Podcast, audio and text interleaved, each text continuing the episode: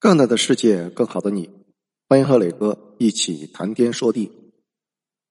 一七九三年十二月十九日中午，马格尔尼从珠江下船，他终于到达了广州。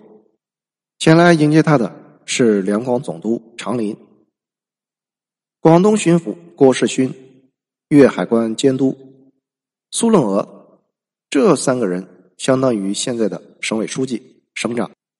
和财神爷、财政部长，这三巨头的阵容是广东的最高规格。尽管乾隆皇帝对前来的英国使团充满了警惕与反感，但是依然安排了顶级的接待。马格尔尼与中国官员一起走进了一座公馆，这座欧洲风格的公馆就是英国使者的住所。公馆对面就是欧洲在广州的商馆。从商馆门口悬挂的旗帜可以看出，英国、法国、荷兰、西班牙和瑞典的商馆都设在这里。清政府规定，广州是唯一的合法贸易口岸，所有来广州的外国商人都必须居住在指定的商馆里，未经同意不得擅自走动。尽管这些商馆的居住条件出类拔萃，但是欧洲商人始终觉得那里不是住所，而是处处受到监管的监狱。马格尔尼和中国官员来到公馆的大厅里，大厅深处是显眼的玉座，两旁是排成两行半圆形的扶手椅。中国官员立刻对着玉座三跪九叩，隔空感谢皇帝的玉座。中国人对于空气三跪九叩，马格尔尼早已司空见惯，只是想不到广州也是如此的行事作风。这场持续了一个多小时的接待，双方所谈论的都是旅途见闻，吃了些什么，喝过些什么，身体怎样，这些礼貌话题，看起来阵容豪华，气氛融洽，实则各有心思，十分尴尬。广东的大员想着英国使节什么时候离开，而英国使者想着如何结束广州官员的纠缠，赶紧去见。广州的英国商人多了解了解广州的情况，双方都对这种虚假的客套感到厌倦，可是谁也不知道如何结束。好不容易结束了见面会，广东官员又准备持续了好几天的戏剧表演，但是这种不停的看戏让马格尔尼十分恼火，这已经不是接待，而是骚扰。马格尔尼所想的是公馆对面的英国商馆，那里。住着很多英国商人，所以他只能晚上和英国商人见面。东印度公司的专员布朗先生、欧文先生和杰克逊先生和马格尔尼进行了彻夜长谈，他们纷纷向马格尔尼一顿吐槽。当时英国船队往返于中英两国的节奏是这样：六至九个月的去程，一两个月在广州装货，六至九个月的返程。一两个月在伦敦卸货，总共耗时一年半至两年。一年之中只能在秋季和冬季来广州，春季和夏季则禁止来中国。他们只能待在澳门，一路奔波劳累，冒着生命危险来到广州，还不能随意走动，只能老老实实待在商馆里。而且女人不能上岸，只能安排在澳门待着。英国商人忍受着两地分居的煎熬。在广州进货，他们也无法和中国商户直接接触，只能与政府指定的广州行商进行交易。往往是英国商人把钱和货物清单交给这些行商，由行商去采购，再交给英国商人。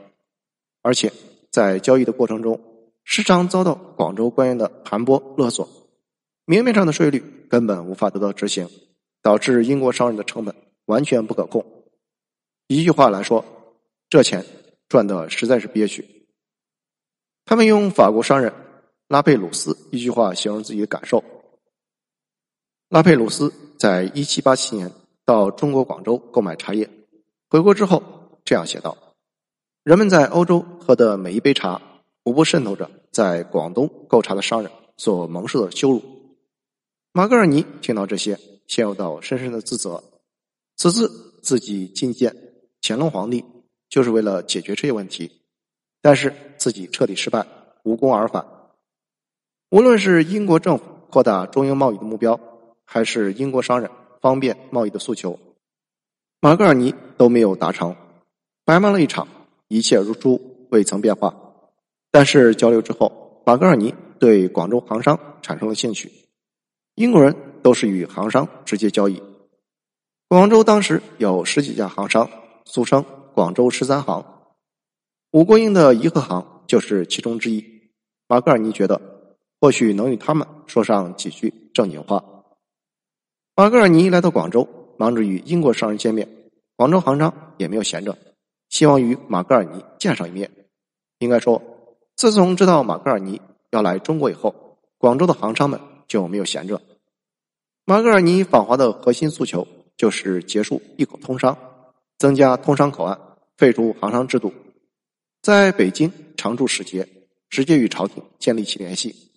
而所有这些措施都是打在了广州十三行的七寸上。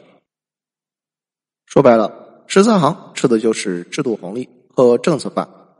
马格尔尼想要做的事情。正是广州十三行最害怕的事情，所以当马格尔尼到达北京之后，广州十三行的眼睛一直盯着北京，希望第一时间知道双方的交涉结果。当他们知道马格尔尼的外交使命失败的时候，包括武国英在内的所有行商老板都长舒一口气。当马格尔尼在十月七日以极度沮丧的心情离开北京时，广州十三行恨不得开香槟。喝花酒来庆祝。乾隆皇帝对英国海军优势的担心，广州十三行也略知一二。尽管他们没有去过北京，但是经常给广州官员送钱。从这些官员的嘴里，他们也知道一些内情。和官员们觉得送走英国使者就万事大吉不同，广州十三行因为经常和英国人打交道，熟悉英国人性格，他们敏锐的觉得英国人能善罢甘休吗？他们会有下一步行动吗？既然中国皇帝的态度十分坚决，那么接下来英国的做法就会决定广州十三行的前途命运，而这正是他们希望与马格尔尼面见的原因。所以，当马格尔尼与商馆的英国商人彻夜长谈时，吴国营与潘有度也在密切交谈。此时的广州十三行，同文行是老大，吴国营曾经在同文行。干了三十几年的财务工作，他当时的老板潘振臣已经于一七八八年去世，其儿子潘有度接班。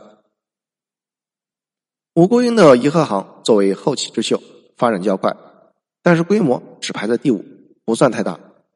潘有度愿意与吴国英积极交谈、面见马格尔尼一事，不仅仅是因为两家的渊源，主要是因为颐和行。是在英国东印度公司的支持下所创办的，和东印度公司的关系最好。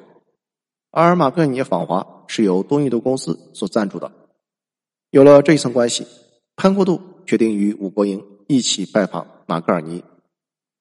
国英说明晚宴请十三行众行商，在晚宴上，众行商纷纷向潘有度和武国英敬酒，提各种点子，希望二人带来好消息。在东印度公司的撮合下，一七九四年元旦节刚过，马格尔尼与潘有度、武国英见面了。谢谢收听，欢迎评论、点赞和转发。